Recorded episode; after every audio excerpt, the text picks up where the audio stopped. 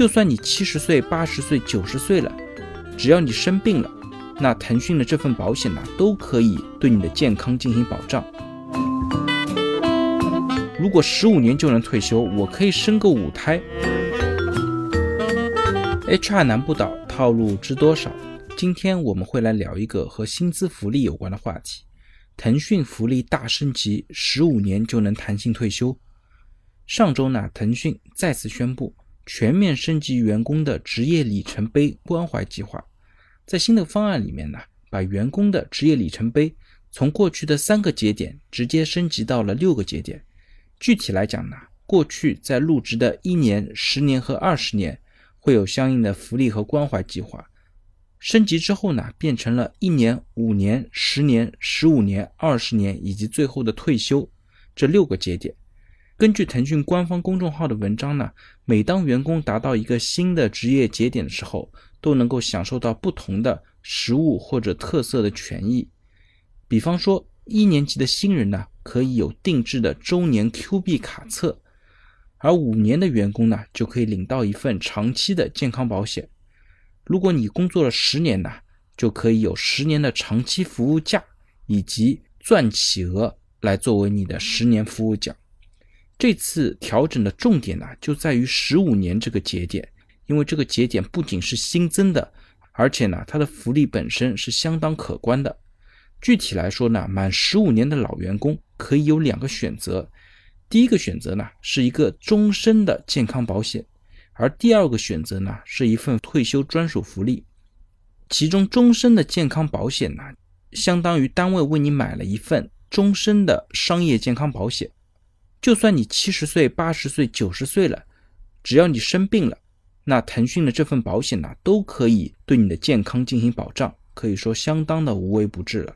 而另外一份法定退休专属福利呢，是由三部分组成的，包括有退休的纪念品。长期服务的感谢金以及退休荣誉金在内，那这三笔福利呢加在一起，它的金额也是非常可观的。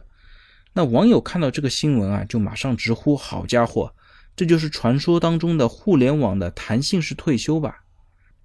那有一说一啊，腾讯的这次升级其实还是足够给力的。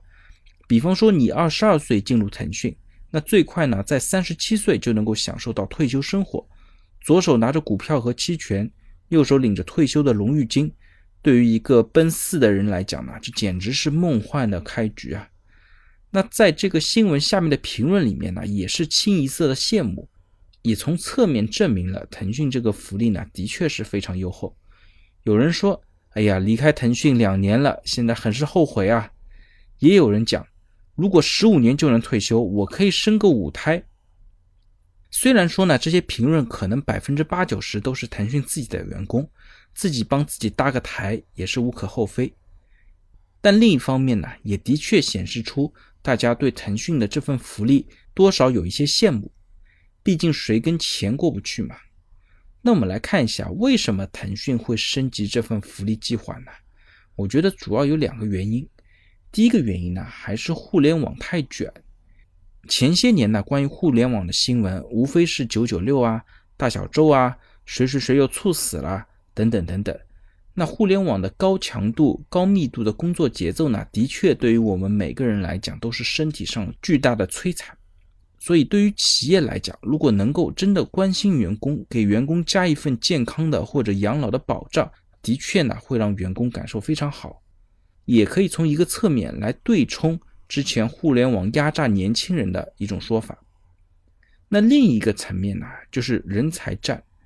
因为在互联网公司，人才的争夺其实是非常非常激烈的。腾讯这次站出来，花了一些钱，但是呢，它可以标榜出腾讯的企业文化和雇主品牌，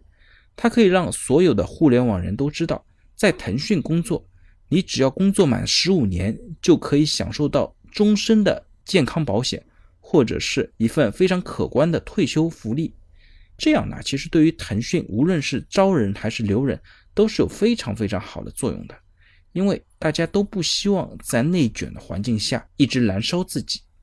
也希望呢能够有个安稳的后半辈子。所以腾讯这招啊，其实是非常高明的。一方面呢，对于市场上的人才是有很大的吸引作用；